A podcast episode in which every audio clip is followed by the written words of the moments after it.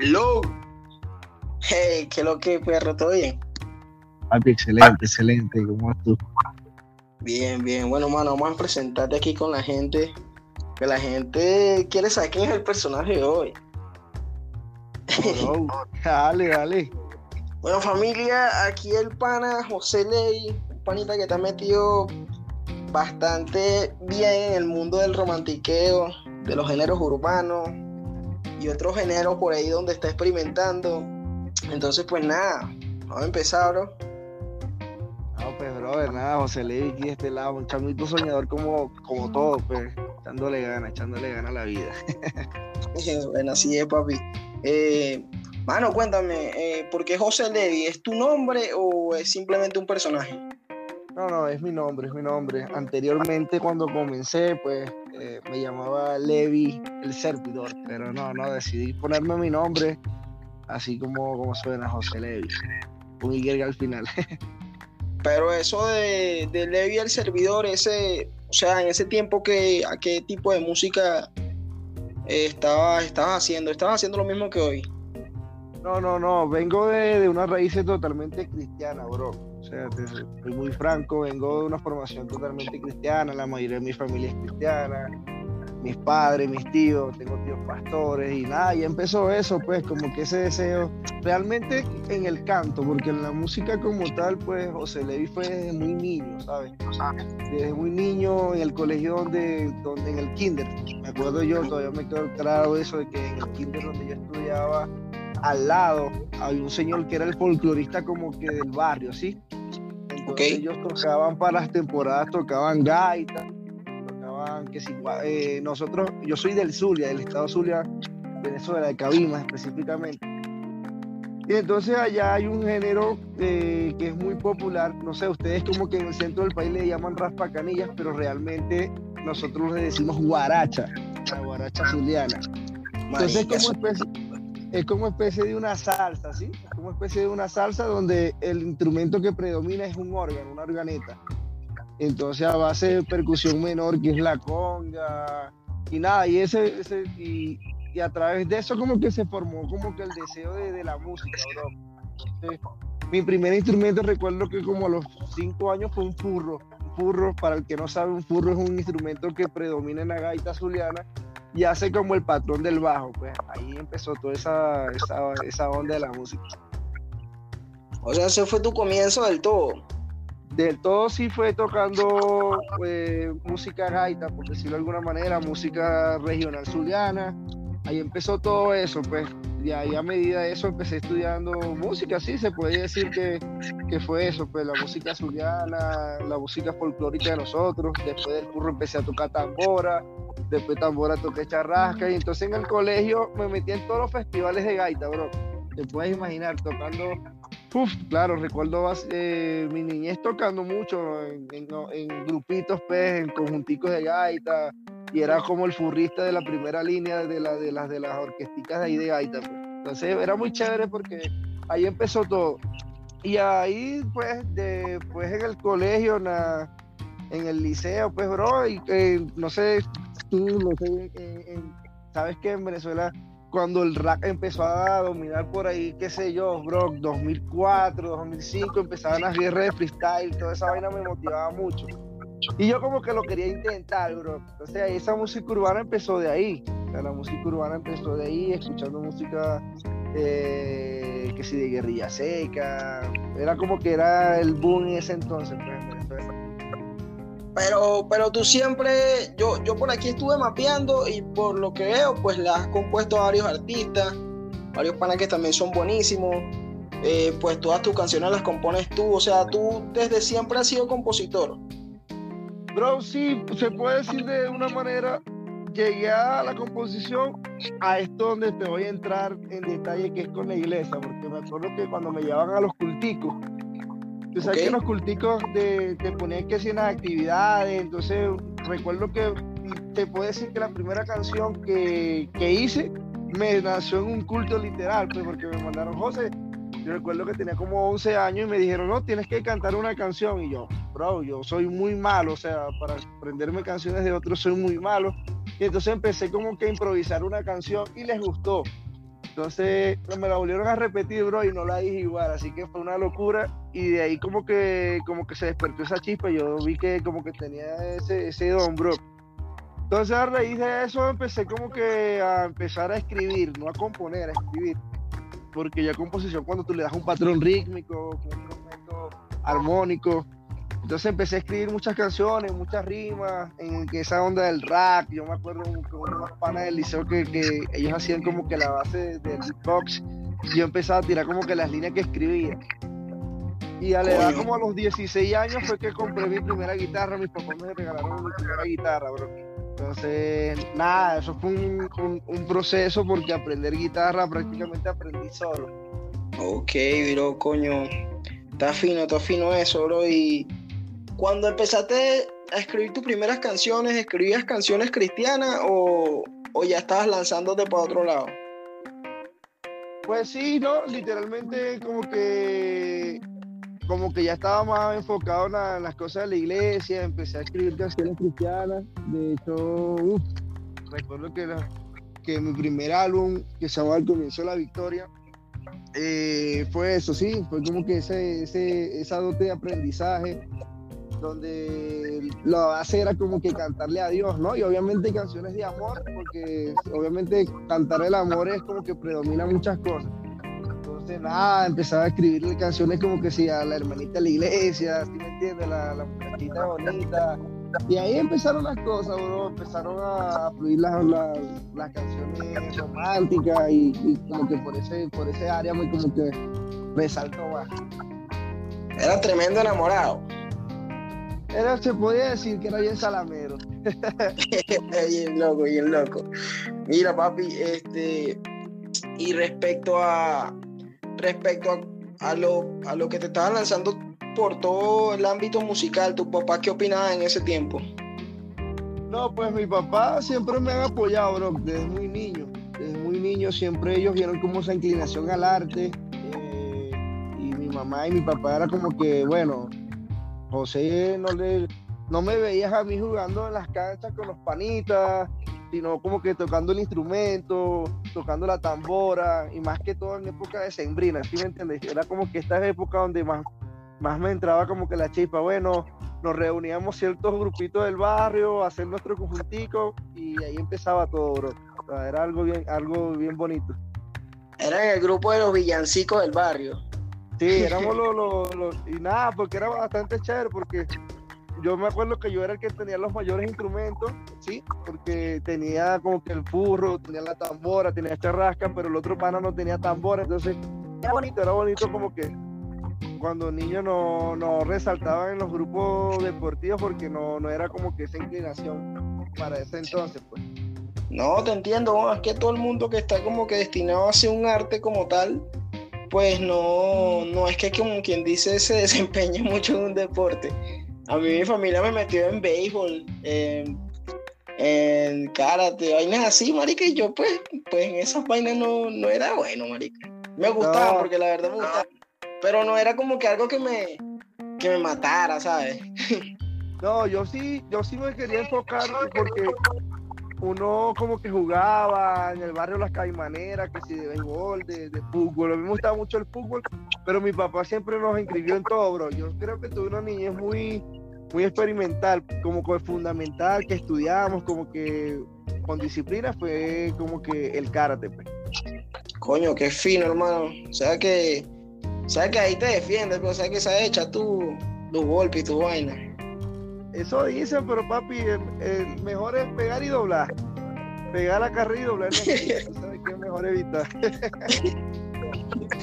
Mira, bro, y, o sea, respecto, ya que te lanzaste por todo lo de música, ¿estudiaste algo de esto? O sea, estudiar como tal en alguna academia, en alguna escuela de Venezuela o algo así.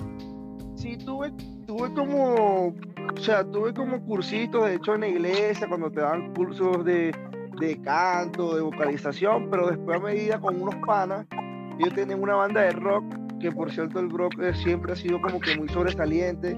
Nos inscribimos en una academia, bro. Entonces ahí vimos que si parte de partitura, eh, teoría musical, solfeo, bro, que eso sí me, me hacía burda difícil, bro. O sea, como que interpretarlo más al fondo. Entonces sí, fui, Y estudié un poco eso, pues estudié un poquito de música, de vocalización. Tuve una profesora excelente que era como una cantante de, de canto lírico, sí, de esos que cantan como ópera. Ok.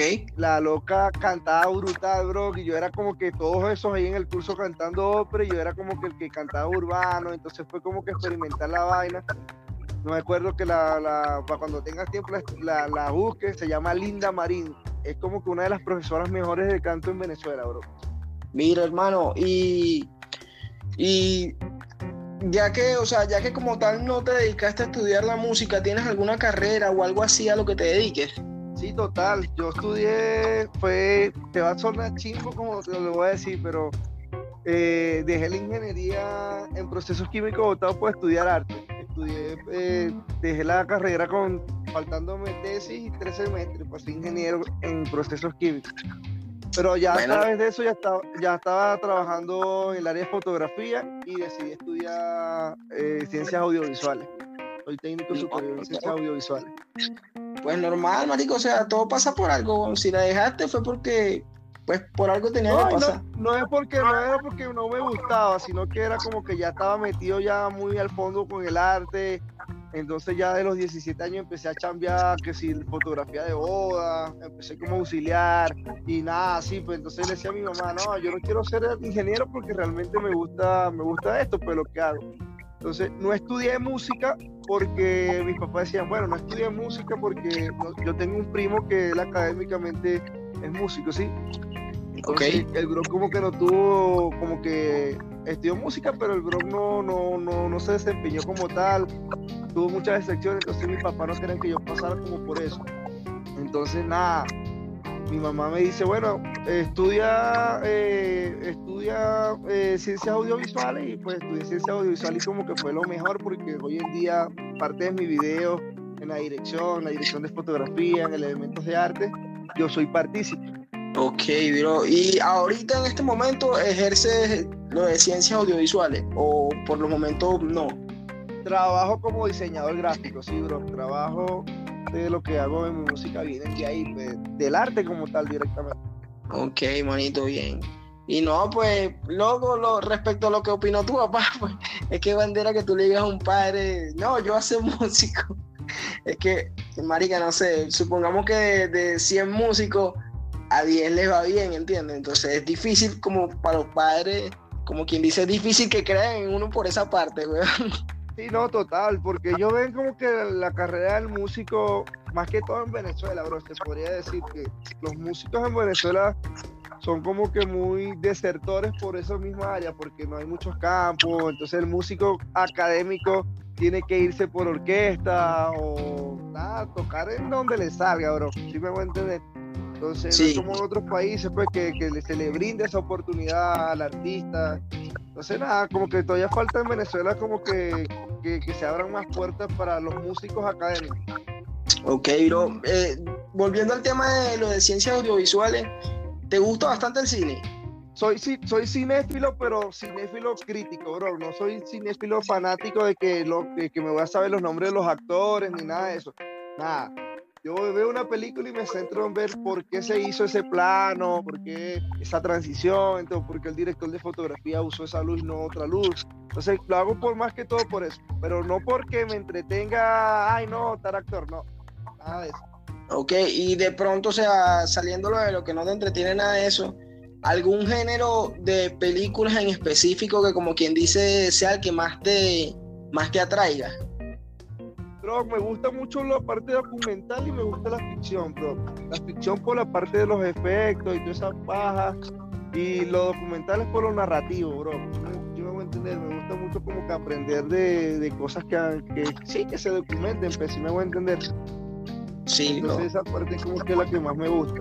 Marica, tú a mí no me estás preguntando, pero yo, yo una vaina que sí soy, que me gusta en banda, marico, las películas de terror, bro. no, bro, yo soy muy miedoso. Soy muy miedoso para, ver películas de terror. No la puedo ver, bro. No, marica, es que a mí me parece tan, tan, ¿cómo, sé, cómo decirlo para que la gente, no sé, tan magnífico, weón, que, que, o sea, que te generen esa sensación de miedo, ¿estás claro? Y tú estás viendo una vaina en una pantalla, weón, y te genera el miedo, o sea, que te generen ese sentimiento, me parece un arte demasiado bandera, weón. El director tiene que, él tiene que sentir miedo para plasmar ese miedo a la hora de dirigir, a la hora de, de como que transmitir toda esa emoción. No, y el, y el cine, el cine de terror, bro, es el cine, se puede decir, más consumido y es el menos producido, literal. No, weón, acuérdate que el más consumido es el, el cine para sí, no, por eso te digo, o sea, ves en Hollywood, o sea, salen 10 películas de ficción y salen dos de terror al año, si vemos, y dos de terror que son películas top, si me voy a entender. Que ya tú sabes que, oye, marica, es buena. Así que las inversiones que hacen por película, ¿entiendes? La gente puede estar sentadita en su mueble o ir al cine, ver la película de pronto no le gustó y vaina, pero la gente no ve el esfuerzo que hay detrás, marico, la cantidad de dinero que se mueve en esa industria, nada más para generar una película, o sea, una locura total. La ley, eh, y bueno, bro, cuéntanos qué, qué, te gusta hacer en, tu, en tus tiempos libres. Pues, bro, yo básicamente en mis tiempos libres, que literalmente son muy pocos, pues lo trato de ser como que muy complaciente a la hora de componer, me siento como que a tocar la guitarra y cada vez que estoy tocando la guitarra como que salen unas melodías y esas melodías pues automáticamente ya, ya las convierto en canciones, ¿sí? Básicamente ya es como un ensayo para mí. También compartir con mi familia, bro. Soy muy poco, soy muy, muy poco de compartir con mi familia por amor a esto, si me voy a entender. Es como que la parte que más me critican ellos, literal. Ok, bro. ¿Y, ¿Y, el día a día de José Levi, que, cómo es el día a día? Pues, bro, siempre me la mantengo ocupado, bro. no estoy mentir, no te voy a mentir. Siempre, obviamente, en el negocio eh, económico que cual estoy trabajando, laborando, me consume mucho tiempo, bro. Sí me voy a entender. Atender a mis clientes, organizarme y todas esas cosas, pues y nada, me gusta estar pendiente de las cosas que hacen los panas, pues si me voy a entender, eh, me gusta ser muy, muy, muy como decir de mala manera el supervisor de los panas míos, los que están echándole ganas también, y ver lo que ellos están haciendo. Me gusta estudiarlo mucho, si me voy a. Y me tomo un tiempo, yo siempre en las mañanas, al mediodía y parte de la noche, me dedico a ver las redes sociales para ver qué es lo que se está haciendo, si me voy a entender. Entonces estoy muy ahí pendiente de las vainas. Ok, bro, qué fino. ¿Te gustaría algún día estar como quien dice produciendo, o sea, de productor? No directamente, bro, ¿sabes? Porque soy muy, soy demasiado, muy crítico a la hora como que de producir, si me voy a entender, y, me desespero cuando a lo mejor en el momento no consigo el sonido que quiero, ¿sí? No directamente para decir, pero sí me gusta mucho la mezcla, bro. No en la parte instrumental, bro, si me voy a entender. Yo creo que, que José Levi en la parte instrumental, bro, creo que todavía me faltaría muchísimo. Pero sí como el sonido final, bro, soy demasiado crítico. Soy demasiado crítico a la hora de, eh, de estar con el productor, bro, que esta voz suena aquí. De hecho, cuando me grabo, o sea, hago un sinfín de voces, bro, primero experimentando, ¿sí? y sabiendo que mi cerebro como que me transmite, oye, bro, hace falta esta voz más alta acá, súbele un tono acá, baja un semitono, entonces en esa parte de la mezcla final me gusta estar siempre. Ok, bro, y tienes, o sea, tienes como quien dice, mejor dicho, para formularte la pregunta de esta manera, un top 3 de, de panas que todavía casi nadie conozca, o sea, que estén bajo perfil, raperos o reggaetoneros o artistas de lo que sea, que tú digas que no, estos panes en cinco años, pues van a ser unos monstruos, una vaina así, pues. Que tú les veas mucho futuro, por decirlo así. Bro, total, bro. De hecho, son mejores que yo. Son unas lacras totalmente a la hora de crear, bro. Eh, de productores, brother, tengo tres. Ok, cuéntame. Tengo a Andrés Paz, que fue mi primer productor. Vengo trabajando con él hace años, bro. como 11, 12 años trabajando. Él, de hecho, fue el que hizo mi primer álbum cristiano. Actualmente seguimos trabajando. Y cuando yo salí de Venezuela, bro, que yo llegué acá a tierras colombianas, bro, el segundo productor para mí de, nivel de excelencia, bro, nueva escuela, bro, se llama Xavier. Ese es el pana este de Peace Music, ¿no?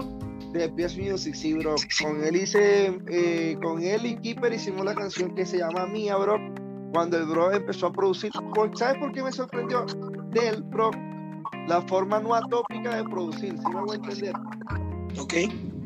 ¿Sí me entiendes? Entonces eso como que me envolvió mucho y hoy en día somos muy panas, weón. Somos muy panas. Entonces el bro está como, como que en eso. Y otro pana que, que bro, se ha, vuelto fianza, bro, para darle cosas también. Eh, lo que pasa es que lo tengo muy diverso, si me voy a entender, como que, como que yo a cada uno le doy como que un rol principal, si me voy a entender. y, no, y no cabe destacar pues también el trabajo de Díaz, bro. Es un chamito apenas que acabó, de cumplir 18 añitos, pero el carajito la está rompiendo duro, duro, duro, duro. Ah, inevitable. El Díaz, ese, es el pana que es el editor de estos podcasts, mano. Ese, es la lacra, mano. Sí, sí, sí, sí. el chamito es muy, muy. Y es un chamito pro que él es como que o sea, todavía no sabe el nivel que tiene en su, en su, en su creatividad, ¿sí me voy a entender? Ok. Que yo digo, cuando el loco él estalle algo, sí me voy a entender, él como que va a entender eso, sí me voy a entender. Porque ya Xavier, Andrade, ellos tienen como una madurez, ¿saben? Conocen el negocio, entonces saben ya cómo se desenvuelve la industria y toda esa vuelta. Entonces este chamito llega, bro, entonces te pones a producir con él y, y tú dándole como que indicaciones, bro, es demasiado de macedumbre, bro. ¿Sí me entender? Como que la prudencia del carajito está ahí, ¿sí me voy a entender? Sí, entiendo. No, a mí, a mí me sorprendió Díaz Aguón porque ya yo había escuchado los trabajos que te había hecho a ti, Eso, eso a la fija ya yo lo había escuchado. Pero, ¿sabes qué? O sea, yo no tenía editor para el podcast, mano. Y hace como que tres semanas apenas se creó un segundo capítulo. Marica, o sea, la señal del internet fue mala porque, o sea, hay que recalcar que estos podcasts son grabados a celular y a distancia. por ejemplo, yo acá en Medellín, la señal a veces se pone fastidiosa, hay interferencias. Mano, y el segundo podcast que se grabó para mala suerte, tuvo demasiadas interferencias. Con un chamo ahí que se llama Forisen, de aquí en Medellín. Y yo me iba a colocar a editarlo, pero dije, no, yo que me voy a poner huevo, ni un programa de edición de audio vaina. Marica, pues llegué a un acuerdo con el pelado, eh, gracias a ti, pues, que pasaste el contacto. Y mano. Demasiado lacra, demasiado lacra. De casualidad, hoy que se está grabando este podcast, hoy me pasó el audio que yo le pasé la semana pasada, el del que tenía que editar mano, o sea, el podcast quedó fue bello, mano, o sea, de hola. Se notan un poquito de interferencias porque tampoco es que él es un mago y puede quitar esas cosas y colocarlas normal, pues. Pero créeme que no, o sea, todo quedó, como quien dice, diu diu, pues. Todo quedó bello, cortó los cortes que tenía que cortar, las voces bien niveladas. Una lacrita, weón me sorprendió la verdad. El chamito, el chamito, no, y además que lo, lo, está tomando ya como profesión, el bro está estudiando, ¿sí me entiende? El bro está estudiando producción musical, en mención de no sé qué vaina, de, de, ingeniero de mezcla y vainas así. Entonces el chamito como que está enfocado, ¿sí me a entender? Okay. Y es una vaina súper sorprendente del panita, pues, ¿sí me voy a entender? Por ahí vienen muchas cosas con él también. Eh, y nada, bro, o sea, las cosas que, que José Levi hoy en día está formando son unas vainas que ni yo mismo me la creo, bro. ¿No entender? A la hora de la, de la compuesta, a la hora de, de, estar en escena, son muchas vainas sorprendentes. No, fino, bro. Me, me, alegra que tengas ese, como quien dice, esa visión de ti. Una visión ya muy, como quien dice, definida, ¿estás claro? Sí, todavía estamos como en el proceso de buscar esa identidad, hermano Escúchame, escúchame la vaina, bro. Entonces ahora cuéntame los tres artistas. Ya me dijiste tres productores, ahora lánzame tres artistas. Tres artistas, bro. Eh, brother, pongo del mismo grupo de PS Music. Ok. El, el, brother es muy lacra, bro. De segundo, mano, como artista, como, como compositor, como, como creador, mano, mi hermano Keeper, bro. De hecho, ahorita he aprendido eso, mano, a componer en equipo. Si me, voy a entender, me costaba antes, pero hoy en día lo pongo mucho en práctica, si me voy a entender. Y mi hermano Keeper, bro, él prácticamente, no, bro, formamos una canción prácticamente, que se yo, una idea canalizada por ahí en 10 minutos, bro. Y es mucho con instrumental de fondo o solamente composición a guitarra o a piano? Composición guitarra, composición piano, eh, que nos gustó un instrumental de YouTube, mano, se le da la idea, mano, y pues ahí con el Brock. Entonces el Brock es muy amplio, a pesar de que sus raíces de él son totalmente raperas, bro. Cuando yo lo conocí, bro, el bro escuchaba puro bombo y caja, puras vainas así que yo decía, wow, bro. Entonces yo como que les metía más esa influencia musical, las raíces, la vaina Es que a mí me sorprendió la canción del Tuku, porque yo había escuchado, o sea, yo lo, yo primero yo escuché la canción mía contigo, ¿estás claro? Sí. Luego yo escuché Tuku. Y después de Tuku, mano, me puse a escuchar las canciones viejas y yo pues este marico es rapero, weón.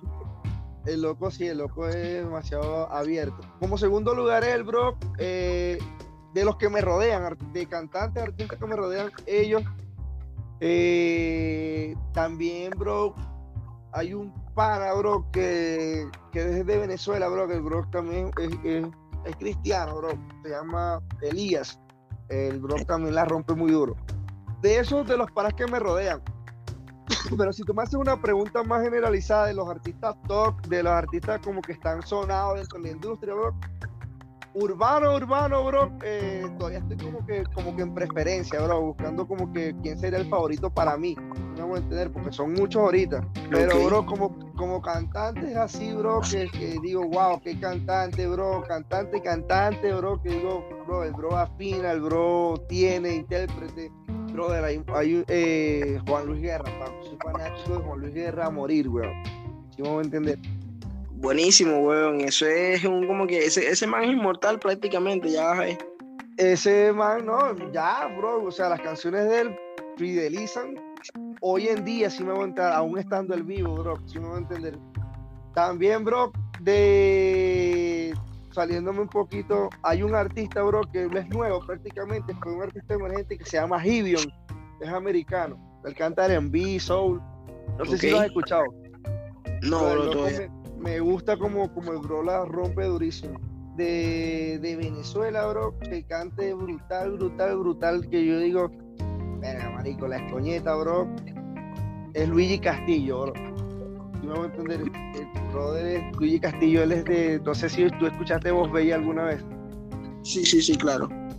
Bueno, entonces el bro también me, me sorprende mucho. A la hora de, ese sentimiento, bro, a la hora de componer él, bro. Yo soy como que yo siempre como que estudio eso. Coño, coño, chévere, Luigi Castillo. Luigi Castillo, ¿es de Bay como tal?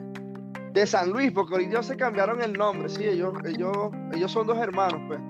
Entonces ellos conformaban ahorita un dúo que se llama San Luis, de hecho son compositores, nah, bro, ellos están radicados en Estados Unidos, bro, han participado en miles de producciones, ah, bro, a quien te puedas imaginar, o sea, los locos están muy metidos en el negocio.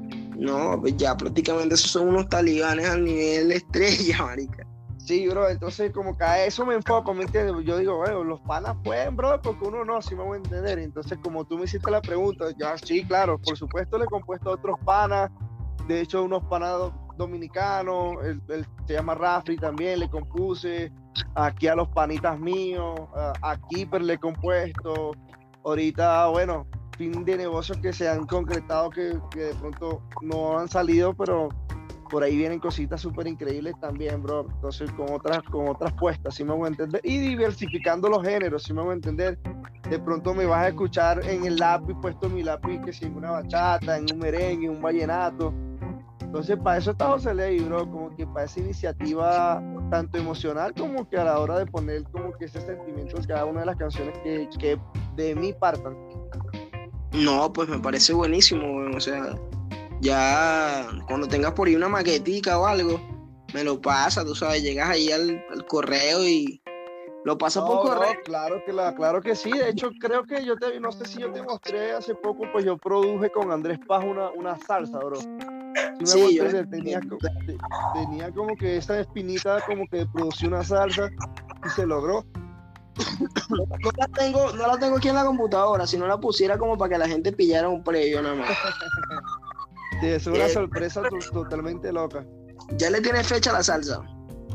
Eh, yo creo que sale el trimestre que comenzando el año sale la salsa porque se vienen con unos acuerdos, unos acuerdos comerciales, unos acuerdos, si me voy a entender, dentro de la, de la industria con unos panas y una vaina ahí.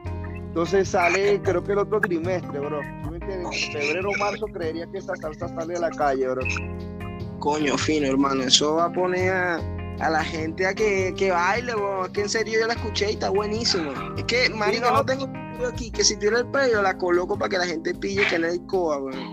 Sí, no, no, y fue algo interesante porque, bro, para yo hacer esa salsa yo tuve que estudiar, si me voy a entender. ¿Y qué te estudié? Sí, te estudié que dónde partía un son cubano y estudié mucha música. Hasta el día de hoy, bro, sigo estudiando muchos esos géneros, si me voy a entender. Todo eso como que para mí como que fue muy nutritivo. Ok, manito, coño, está chévere la manera en que tienes de, como quien dice, entrarle a otro mundo. Ah, pues ya como quien dice formalizar un tema en otro género. Sí, bro, sí, bro, como que cumplo con esa ventaja, mano, y es porque también me la exijo. A nivel, de, nivel personal me la exijo mucho. Bueno, bro, ¿qué te iba a comentar yo, manito? ¿Y te ves alguna vez cantando en alguna llanera, una vaina de esa?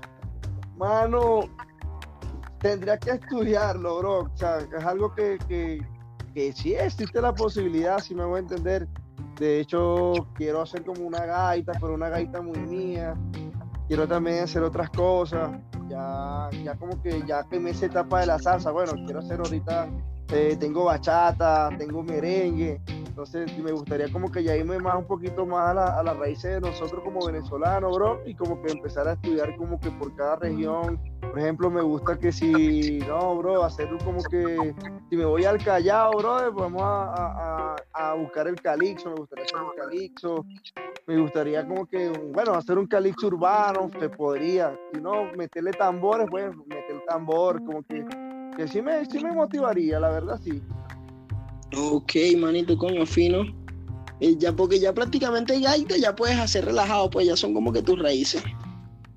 Sí, no, total, total, bro. Y de eso como que siempre estaré muy agradecido, bro. También como que esta formación de, de familia es muy importante como que, ah, pues, no sé, pues a nuestros hijos, ponerle como que esa música con la que nosotros nacimos, escuchamos, porque ahorita hoy en día, bro, cualquier es escuchar, pero va a escuchar como que más de lo mismo, si no me a entender. Ahorita es más fácil como que llegar a, al público pues con esto, pues con la música urbana y es difícil ver hoy en día como que ese, esa, esa música como pues nosotros nacimos y toda esa vuelta. Ok, manito, ¿te ves haciendo una vaina así de estilo vallenato? Lo tengo ya, bro. tengo como cuatro canciones, tengo como cuatro canciones vallenatas escritas, bro. ¿Rompevenas o qué? Eh, sí, bro, tengo una que, de hecho, bro, a mí no me gustaba el vallenato, te voy a ser muy franco, no me gustaba el vallenato porque el vallenato que consumían en mi casa era el vallenato ese melancólico cortaven y a mí me fastidiaba, no me entender. Después fue muy poco que en Santa Marta, bro, cuando veía las parrandas vallenatos en vivo, eso me enamoró me enamoró el sonido como de ese acordeón rítmico, como que el que llevaba como que esa, esa emoción al baile la vaina, eso me gustó mucho. De hecho, en Santa Marta empecé como que a escuchar más música vallenata y me enamoró mucho. Hoy en día tengo cuatro canciones vallenatas escritas, bro. ¿Viviste un tiempo en Santa Marta? Viví un tiempo en Santa Marta, sí, viví un tiempo en Santa Marta. Santa Marta es muy folclórica, bro. O sea, ellos como que el vallenato para ellos como que, bro, no vas a escuchar. Si escuchas reggaetón, bro, pero tú vas a la playa, bro, ahí vas a conseguir una parrandita vallenata. Tú ves a los peladitos, mano, de muy chiquiticos con el acordeón guindado, tocando. Entonces eso fue para mí como que ese cambio de, cultura, bro, para mí me, me impactó muchísimo. Y de ahí como que nació. de hecho, la canción que más me gustó, bro, es, que La Reina de Diomedes, bro. Entonces ahí, ahí hice como una especie de, de, ese coro, como que yo también como que fui atrevido y le cambié una vaina y le puse como que de ahí de esa frase de la reina hice una canción, bro. Y pues la canción está súper chévere. No está grabada, pero sí está maqueteada. Coño, bien loco cuando, cuando cuando pueda pasarme la maqueta para ver qué es lo que sea interesante la propuesta. Sí, no, bro, es una propuesta totalmente urbana. De hecho, en el canteo también me la lacrié porque hay una parte donde dice que si no te gusta el reggaetón, por ti yo canto vallenato. Yo quiero que tú seas mía, bebecita hace rato. Entonces, aunque de ese loco yo no tengo los papeles, yo quiero que tú seas mi reina, como lo dice Diomedes. Por ahí me voy, brother. te lanzaste unos versos ahí ligando los dos géneros. Sí, ligando los géneros, me entiendo, porque obviamente estoy haciendo música urbana y amo la música urbana, me gusta el encaje de la música urbana hoy en día, en la actualidad. las fusiones que se pueden dar, las la, la, la fusión de sonido, la fusión de, de, de, conectar, todo eso con la música urbana. Yo creo que la música urbana ya trascendió ahora de lo que ha trascendido. Coño.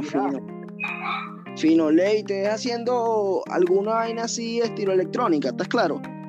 También la tengo, bro. De hecho, con Xavier, con PS Music, tengo un tema totalmente electrónico. Coño, ese sí, tampoco lo he escuchado. También, también suena interesante esa propuesta. Las tengo, bro, las tengo por ahí guardaditas. Eso, creo que todavía no las, no las sacaré, bro, porque quiero que la gente vea esta faceta como que de dónde vengo, que es todo lo que realmente me interesaría ahorita. ¿Por qué no la saco actualmente? Porque va a decir, no, le vi un copión, se copió de, se va a copiar de Farruko, se va a copiar de este, y no, bro, no creería totalmente eh, prudente ahorita hacerlo. Sí, estoy claro por todo lo que está pasando ahorita, Pepa. No por engancharme esa línea ni, ni de ese marketing, no. Sino, bro, porque el que me escucha ve mis canciones eso, sí me voy a entender y creo que a eso es donde he conectado con mi público, realmente. Bueno, manito, ya estamos prácticamente en, tiempo, en tiempo ya de, de off. Cuéntame, eh, esta es la última pregunta, mano. Cuéntanos, ¿cuál es tu definición de amor? Bro, la definición de amor y la primera, como el primer concepto de amor que tengo es la, el amor que Dios nos tiene a cada uno de nosotros, si me voy a entender. Obviamente vengo de una formación cristiana, bro, y siempre me acuerdo de ese amor del amor de Dios, Padre, que sobrepasa todo entendimiento. Y eso también se lo transmito a, través de mis canciones. Mis canciones de pronto se me sale una palabra obscena, bro, pero trato de ser como que diligente a la hora de componer. Siempre transmitir un amor positivo a la humanidad, bro. Y que se acuerden del amor de Dios, bro. Yo creo que eso es muy importante porque, bro, Dios es todo, es omnisciente, omnipresente y el significado del amor, bro, te lo voy a dejar para que lo investigues, bro, en el libro de Corintios, bro. Exactamente no me recuerdo ahorita. Él te dice todo lo que significa el amor. Dice que el amor no tiene envidia, el amor no es rencoroso, el amor no es actacioso, el amor no, mejor dicho, el amor, todos los significados teóricos eh, escritos, bro, ahí lo vas a encontrar en este pequeño párrafo, bro, de lo que significa el amor. Entonces hoy en día lo pongo en práctica hay muchos conceptos del amor, porque te puede decir que el amor que tú le tengas a tu pareja no va a ser el mismo amor que tú le tengas a un hijo. Entiendo, manito, entiendo. Coño, me parece interesante tu definición de amor. Es que me gusta esta vuelta de preguntar esto porque todo el mundo tiene una respuesta distinta, entonces yo me nutro de cada uno, ¿estás claro? Sí, no, totalmente. Y si tú pones a ver y haces una encuesta, bro, el que te hable de amor, te habla de un amor, pero un amor decepcional, un amor un amor de emoción momentánea, ¿sí me entiendes? Y eso es donde quiero ir, ¿sí me entiendes? Pero el amor de Dios, bro, si tú no te acuerdas de Dios hoy, mano, y tú mañana te acuerdas, te abriga como que ese sentimiento distinto de arrepentimiento, de, Cuéntale, ¿por qué no le, dije a Dios esto hoy, pudiéndoselo decir, ¿sí me voy a entender? Entonces el amor de Dios se refleja hasta en tu familia, se refleja en el amor de un amigo, en el respeto de un amigo. Entonces todo eso, bro, yo creería que que Dios es importante, bro, en cada, cada uno, diferentemente, no para que, no para que lo hagas como estilo de vida, pero sí como que, que te presente que ese Dios que, que, te da hasta el respirar, bro, es por amor. Coño, fino, Levi, ya que me estás hablando de Dios, mano, para ti, o sea, ¿qué es Dios? O sea, ¿crees que, que pronto si hay un Dios, como quien dice, o sea, como tal, ¿qué es Dios para ti, bro? Que es un sentimiento, es una persona que no vemos, es un ser que está como que ahí en el universo. Cuéntame para ti qué es. es complicado y hasta, hasta podría ser contradictorio, si me voy a entender, para, para los oyentes, para las personas. Yo creo que eso va más personal, si me voy a entender. Pero ya tomando en cuenta, bro, yo creo que aunque yo no pueda ver a Dios, yo lo puedo sentir a través de la conexión que a través mía y mi espíritu, bro, yo lo puedo sentir, si me voy a entender.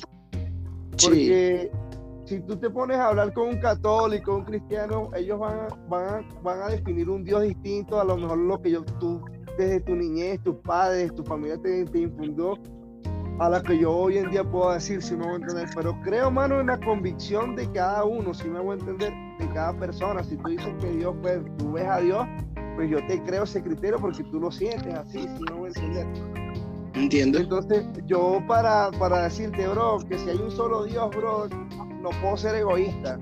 No puedo ser egoísta, aunque la Biblia diga que, si me voy a entender, no debemos creer en imágenes.